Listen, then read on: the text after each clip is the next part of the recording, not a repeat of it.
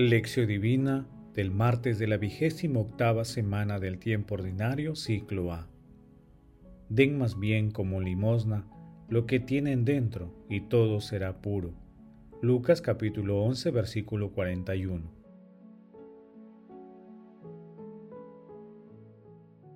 Oración inicial.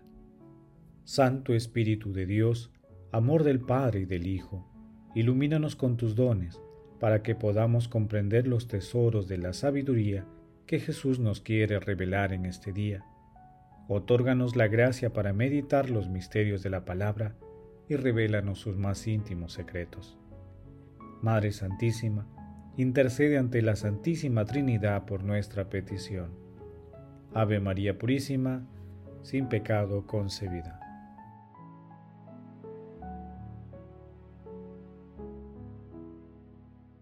Paso 1. Lectura. Lectura del Santo Evangelio según San Lucas. Capítulo 11 versículos del 37 al 41. En aquel tiempo, cuando Jesús terminó de hablar, un fariseo lo invitó a comer a su casa. Él entró y se puso a la mesa. Como el fariseo se sorprendió al ver que no se lavaba las manos antes de comer, el Señor le dijo, Ustedes los fariseos limpian por fuera la copa y el plato, mientras por dentro están llenos de robos y maldades. Necios. El que hizo lo de fuera, ¿no hizo también lo de dentro? Den más bien como limosna lo que tienen dentro, y todo será puro. Palabra del Señor, gloria a ti, Señor Jesús.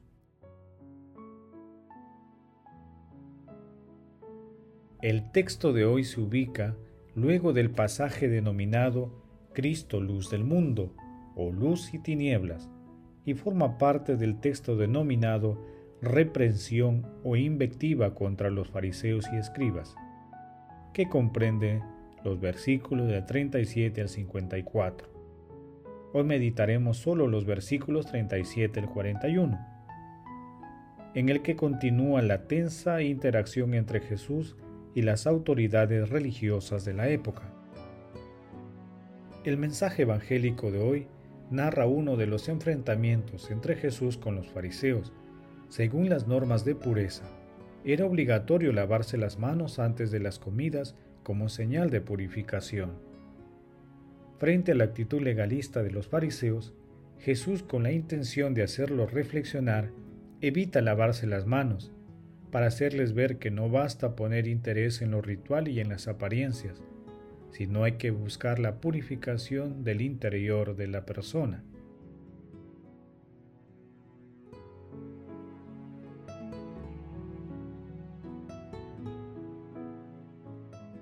Paso 2. Meditación. Queridos hermanos, ¿cuál es el mensaje que Jesús nos transmite el día de hoy a través de su palabra? Para seguir y ser fiel a nuestro Señor Jesucristo, no basta observar los mandamientos, que sería equivalente a fijarse solo en lo exterior. Lo más importante está en la práctica del amor.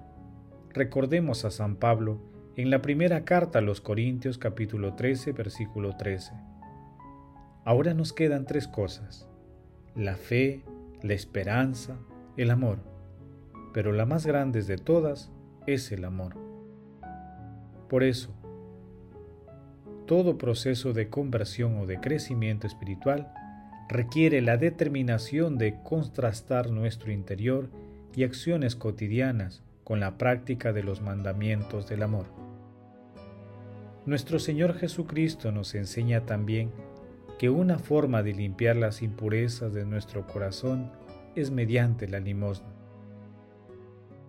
ya que permite amar a Dios a través del prójimo dejando de lado el egocentrismo y las apariencias.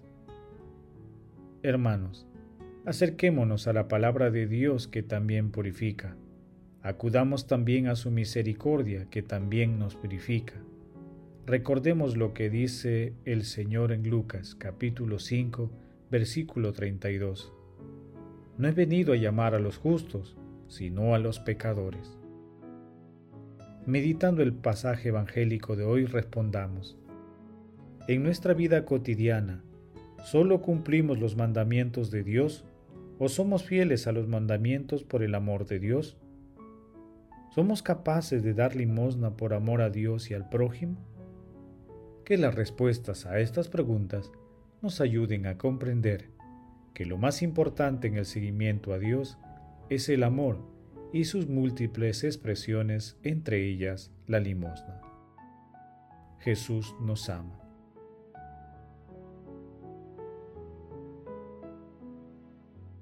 Paso 3. Oración. Amado Jesús, Rey de Reyes, Salvador nuestro, envíanos tu Santo Espíritu y fortalece nuestras intenciones de mantener limpio nuestro corazón. Espíritu Santo, haznos comprender que es imposible separar el amor a Dios y el amor al prójimo. Y amando, hagamos realidad en nuestras vidas las enseñanzas de nuestro Señor Jesucristo. Amado Jesús, Misericordioso Salvador, dígnate contar entre tus elegidos a todos los difuntos de todo tiempo y lugar, en especial aquellos que más necesitan de tu infinita misericordia. Madre Santísima, elegida desde siempre para ser santa y reprochable ante el Señor por el amor, intercede ante la Santísima Trinidad por nuestras peticiones. Amén.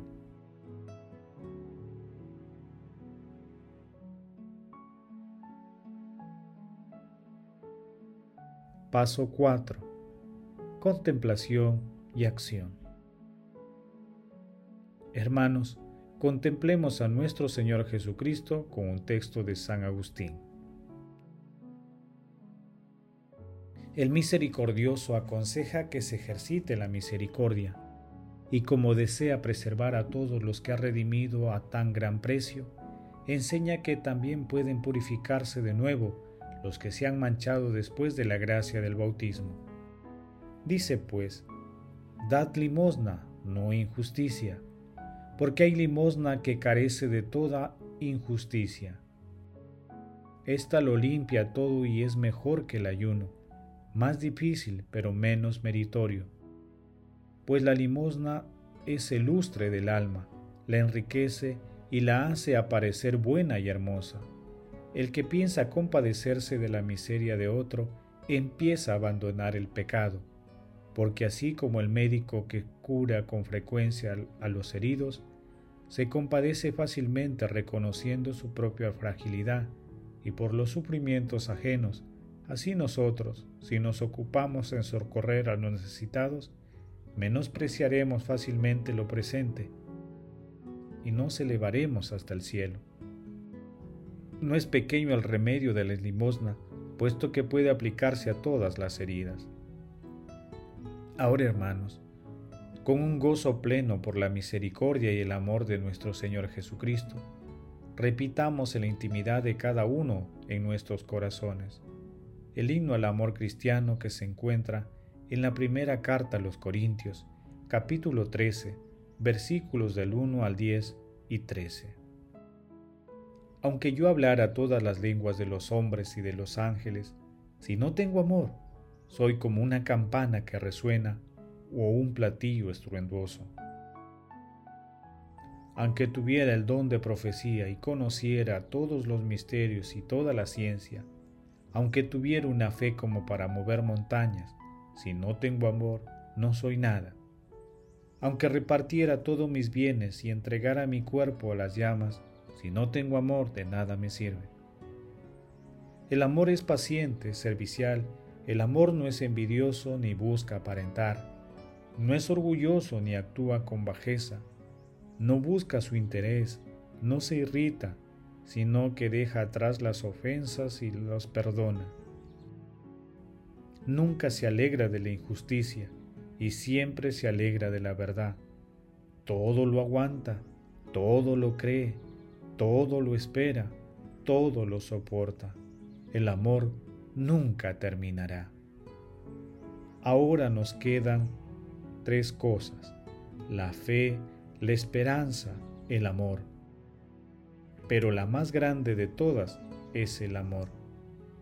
Señor, confiados en tu amor, misericordia y paciencia, deseamos asumir el compromiso de contrastar nuestras vidas con tus mandamientos de amor, para profundizar en nuestra espiritualidad y dejar de lado las apariencias. Glorifiquemos a la Santísima Trinidad con nuestras vidas.